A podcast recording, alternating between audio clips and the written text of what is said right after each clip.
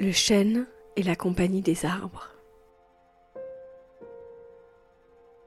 Une série produite en partenariat avec le film Le chêne. Épisode 5. La planète des arbres. Avec Jacques Tassin.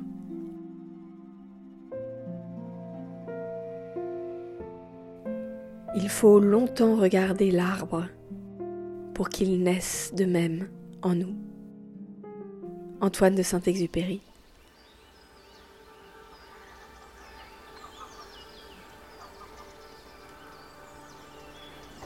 Jacques Tassin, je suis écologue, donc je pratique et j'étudie l'écologie. Alors qu'est-ce que l'écologie? L'écologie, c'est la science qui se penche sur les conditions d'existence du vivant.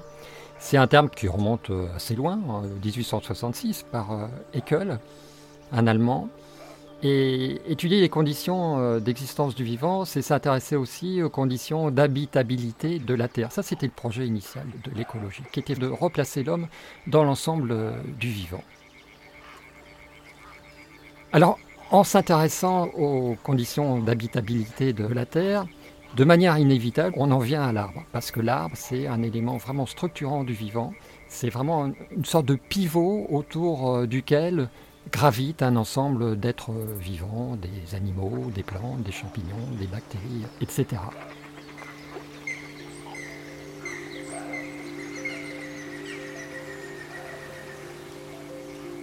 Alors moi, je me suis toujours intéressé aux arbres. Les arbres ont toujours euh, bordé mon chemin. En tout cas, il y en a quelques-uns que j'aime bien retrouver euh, très très régulièrement. Par exemple, un cormier. Alors les cormiers, on a un petit peu oublié ce que c'était parce qu'ils ont été euh, beaucoup détruits notamment euh, dans les années 70 avec le remembrement, mais il en subsiste euh, quelques-uns. Et moi, dans la Sarthe, hein, une, région que je connais assez bien, je vais régulièrement faire le même pèlerinage et il y a un jalon dans ce pèlerinage et ce jalon, c'est un cormier qui me rappelle d'ailleurs euh, ma condition de primate et qui me rappelle combien l'homme lui-même est rattaché aux arbres.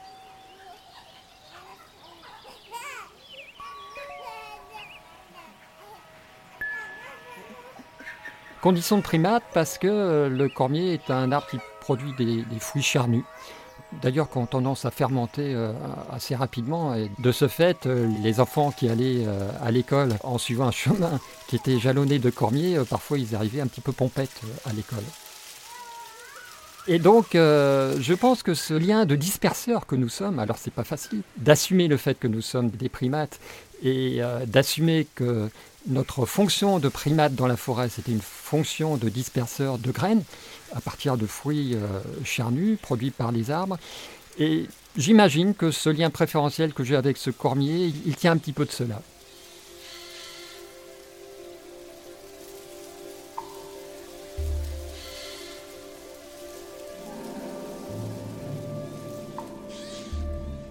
Alors moi j'aime bien être euh, surpris quand je suis dans la forêt. Je suis surpris par un jet qui lance un cri d'alerte. C'est à ce titre-là que j'aime les jets qui manifestement me repèrent, voire qui m'interpellent. Puis j'aime évidemment la beauté de son plumage. Et j'aime aussi son rôle dans la forêt puisque c'est un disperseur de glands. Quand on dit le jet, en réalité, euh, pour être complet, on devrait dire son vrai nom qui est le jet des chênes, puisque le jet a cette capacité euh, d'enterrer euh, des glands là où il faut, euh, à quelques dizaines de mètres, parfois quelques centaines de mètres euh, de l'arbre qui a produit ces glands.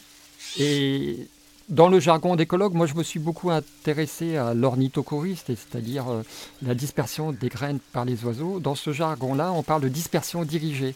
C'est-à-dire que autant dans la plupart des cas, les oiseaux dispersent par leur défécation les graines qu'ils ont absorbées un petit peu partout, un petit peu n'importe comment, Autant le jet, lui, il ne procède pas du tout n'importe comment, et c'est pour ça que des fois on l'appelle le, jardinier de la forêt.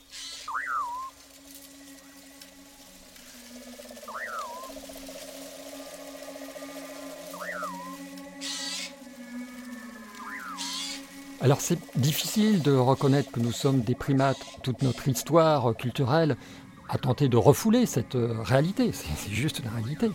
Nous avons été façonnés par notre quotidien au contact des arbres.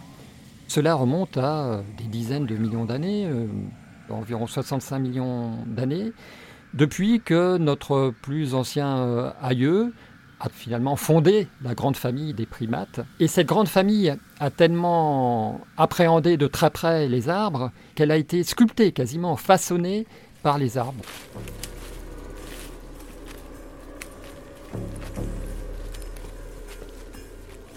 Pour nous, il y a un exemple très simple, c'est celui de, nos mains qui euh, ont été formées d'un point de vue évolutif à force de nous saisir de branches, de feuilles, de fruits. Alors tout cela a pris évidemment beaucoup de temps et tout cela ne concerne pas que nos mains mais l'ensemble de notre corps. Nous avons appris à nous nourrir de ce que l'on trouve dans les arbres. Donc ça vaut pour notre système digestif, ça vaut pour notre morphologie, ça vaut pour notre système euh, sensoriel puisque c'est en évoluant dans les arbres que nos yeux se sont redirigés vers l'avant. Ainsi, au fur et à mesure que nous étions très à l'aise dans les arbres, nous avons appris à nous redresser sur des grosses branches et à nous élever vers la position verticale qui nous caractérise. Et tout cela ne s'est pas passé à terre, contrairement à ce qu'on a cru euh, jusqu'à assez récemment, mais c'est bien dans les arbres que nous nous sommes élevés, et ce sont donc bien les arbres qui ont contribué à nous élever.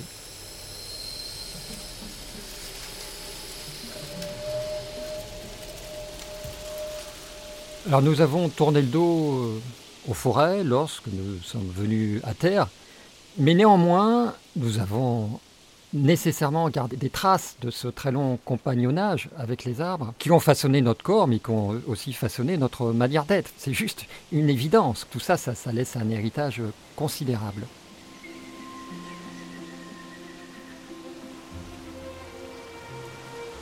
Depuis les années 70, on observe que les, arbres nous font non seulement du bien, mais nous éveillent, nous réveillent, nous donnent confiance en nous, nous procurent du bien-être, et ça, ça a été étudié d'abord par des psychologues américains qui ont amené des enfants dans les forêts et qui ont constaté que les capacités de concentration, de confiance en soi, de mémorisation, de réponse à des questions, de comportement social euh, à l'égard des autres, tout cela était stimulé par la présence euh, des arbres.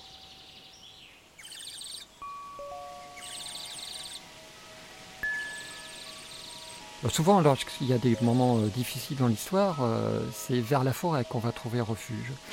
Ça nous sécurise et ça nous fournit cet ensemble de stimuli qui nous permet d'assouvir notre plénitude existentielle. C'est ça aussi la force de l'arbre, c'est de nous aider en tant que primates à nous retrouver au plus profond de nous-mêmes en éprouvant un bien-être euh, après lequel nous ne cessons tous de courir.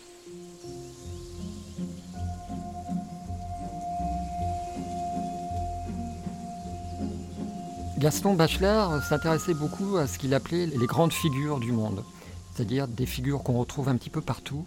Et l'une de ces grandes figures, c'est l'arborescence. C'est cette manière qu'a la fluidité de se ramifier et de dessiner euh, quelque chose qui ressemble de près ou de loin à un arbre.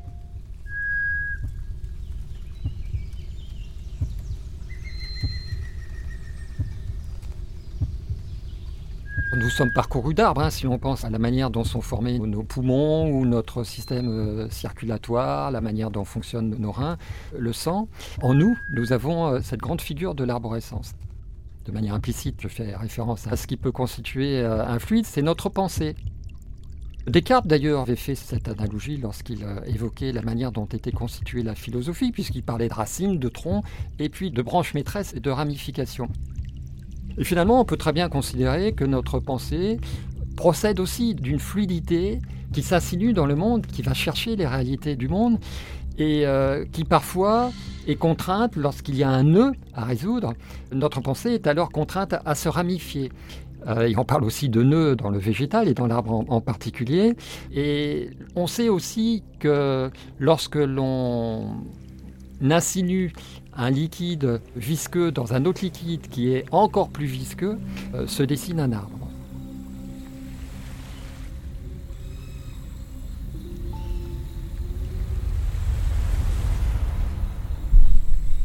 Et si l'on en revient à notre pensée, dont on considère que c'est un fluide, on retrouve ce même schéma de l'arborescence.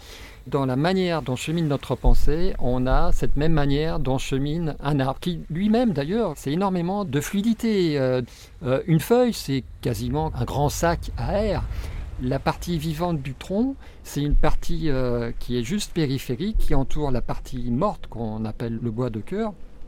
Et cette partie périphérique, elle est pleine d'eau elle est extrêmement liquide. Donc euh, on ne peut pas s'étonner, si l'on fait référence à cette fluidité de l'arbre, que ce même arbre euh, dessine lui-même une arborescence lorsqu'il se déploie dans le monde, aussi bien dans le ciel que dans la terre.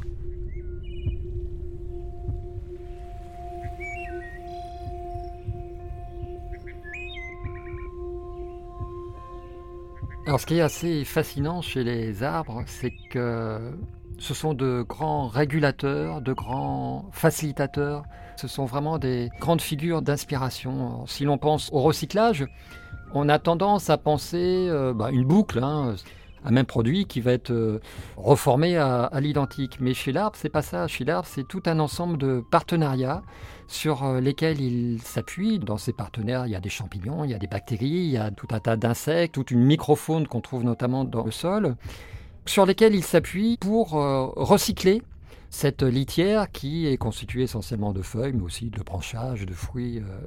Et là, il y a vraiment lieu de s'en inspirer pour passer de ce qu'on appelle euh, l'économie verte avec ce recyclage immédiat vers une économie bleue avec un recyclage un peu plus complexe, mais qu'il n'est pas interdit d'aborder, de penser, de s'inspirer.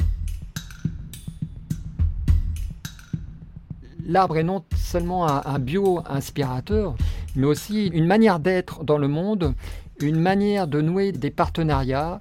Euh, dans les villes, on va actuellement vers une autre manière de penser l'arbre, en ne pensant plus l'arbre malgré la ville ou l'arbre dans la ville, mais l'arbre de la ville. C'est-à-dire euh, l'arbre comme euh, faisant partie du fonctionnement et de la constitution de la ville. Et pourquoi? Parce que L'arbre, a ses capacités de régulation, de facilitation des processus du vivant dont nous avons besoin, auxquels nous avons longtemps substitué des réseaux de canalisation ou des systèmes de chauffage, etc., que l'arbre est lui-même capable de mettre euh, en place.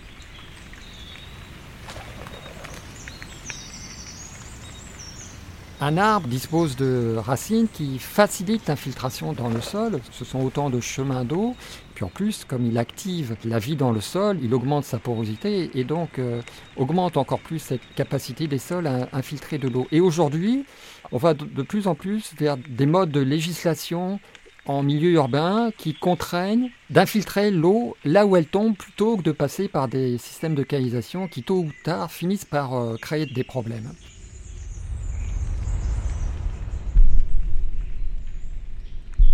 Un autre point, les problèmes d'îlots de chaleur dans les grandes villes.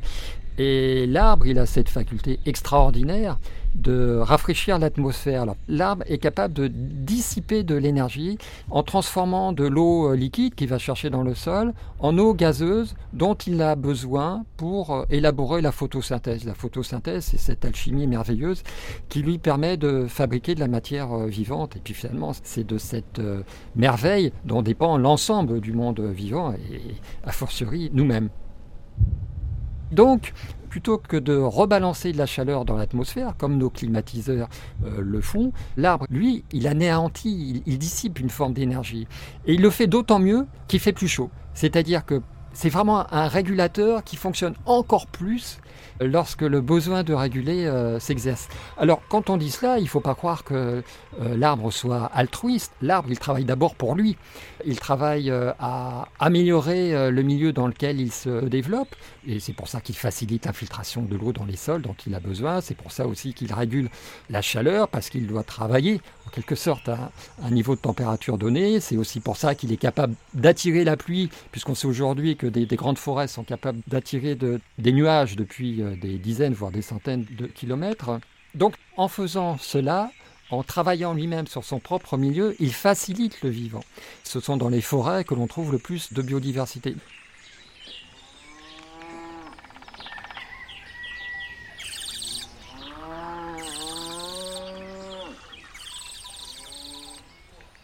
Les arbres peuvent aussi nous aider à penser d'autres modes euh, d'agriculture via ce qu'on appelle l'agroforesterie. C'est une, forme d'agriculture qui consiste à intégrer cette capacité activatrice du vivant représentée par l'arbre dans l'ensemble des processus de production euh, agricole.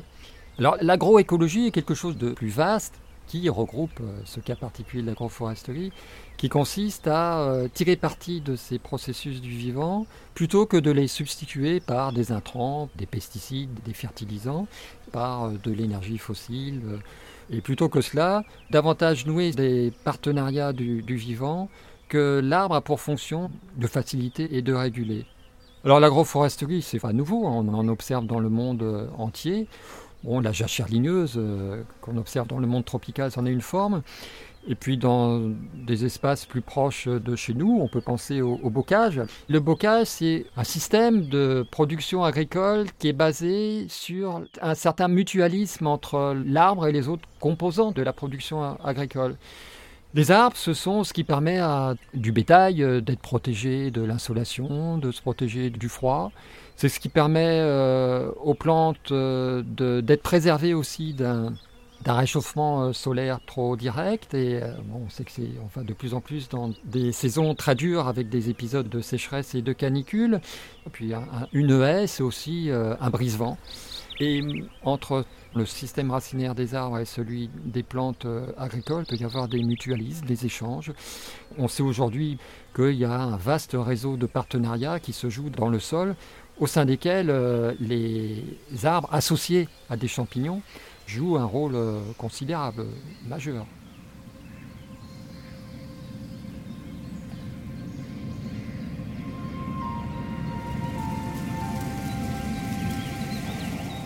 Alors si on regarde par exemple une, trogne, c'est voilà, une masse euh, verticale, c'est euh, le résultat d'une pratique euh, qui ne se fait plus beaucoup aujourd'hui, mais qui consistait à scier les branches de manière régulière pour avoir du bois de chauffage.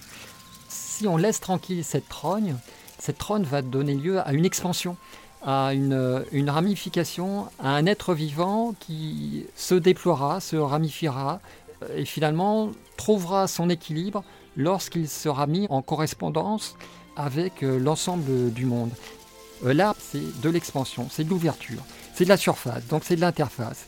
Et nous, ce dont nous souffrons, c'est ce manque de correspondance, ce manque de, dilatation, puisque finalement notre accomplissement euh, existentiel, notre bien-être, il ne peut pas nous être garanti si nous nous replions sur nous-mêmes, si nous restons euh, renfermés sur notre propre existence, mais il ne peut être garanti que si au contraire nous sortons de nous-mêmes et que nous sommes attentifs à ce qui n'est pas nous-mêmes, à ce qui est donc l'altérité, mais une, altérité qui va au-delà du genre humain et qui euh, se déploie jusqu'à des êtres vivants qui ne nous ressemblent pas euh, et qui représentent néanmoins une forme d'étrangeté dont nous avons absolument besoin pour être nous-mêmes. C'était une, une, des grandes euh, lignes de force de notre existence humaine qui consiste à finalement nous retrouver lorsque nous allons en direction de l'autre.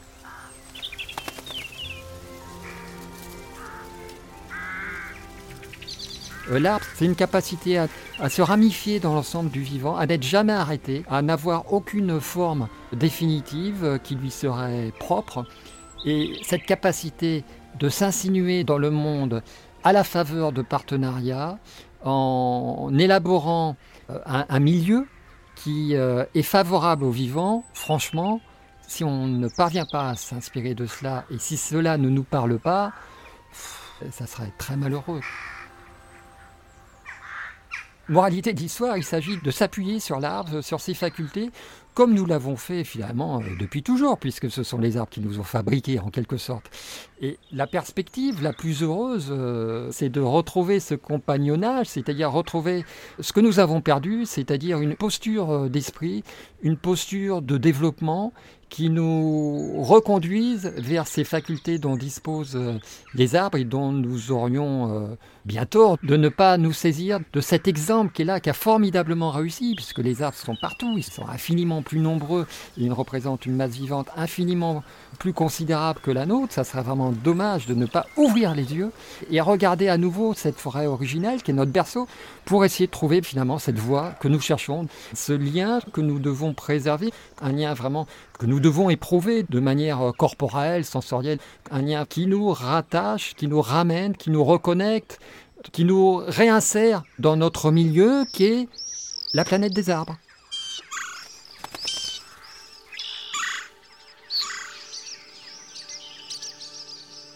Le chêne et la compagnie des arbres est un podcast réalisé en partenariat avec le film Le chêne de Laurent Charbonnier et Michel Sédou, sous le patronage scientifique du Muséum national d'histoire naturelle et avec le concours de la Fondation Didier et Martine Prima et le fonds philanthropique Odonata.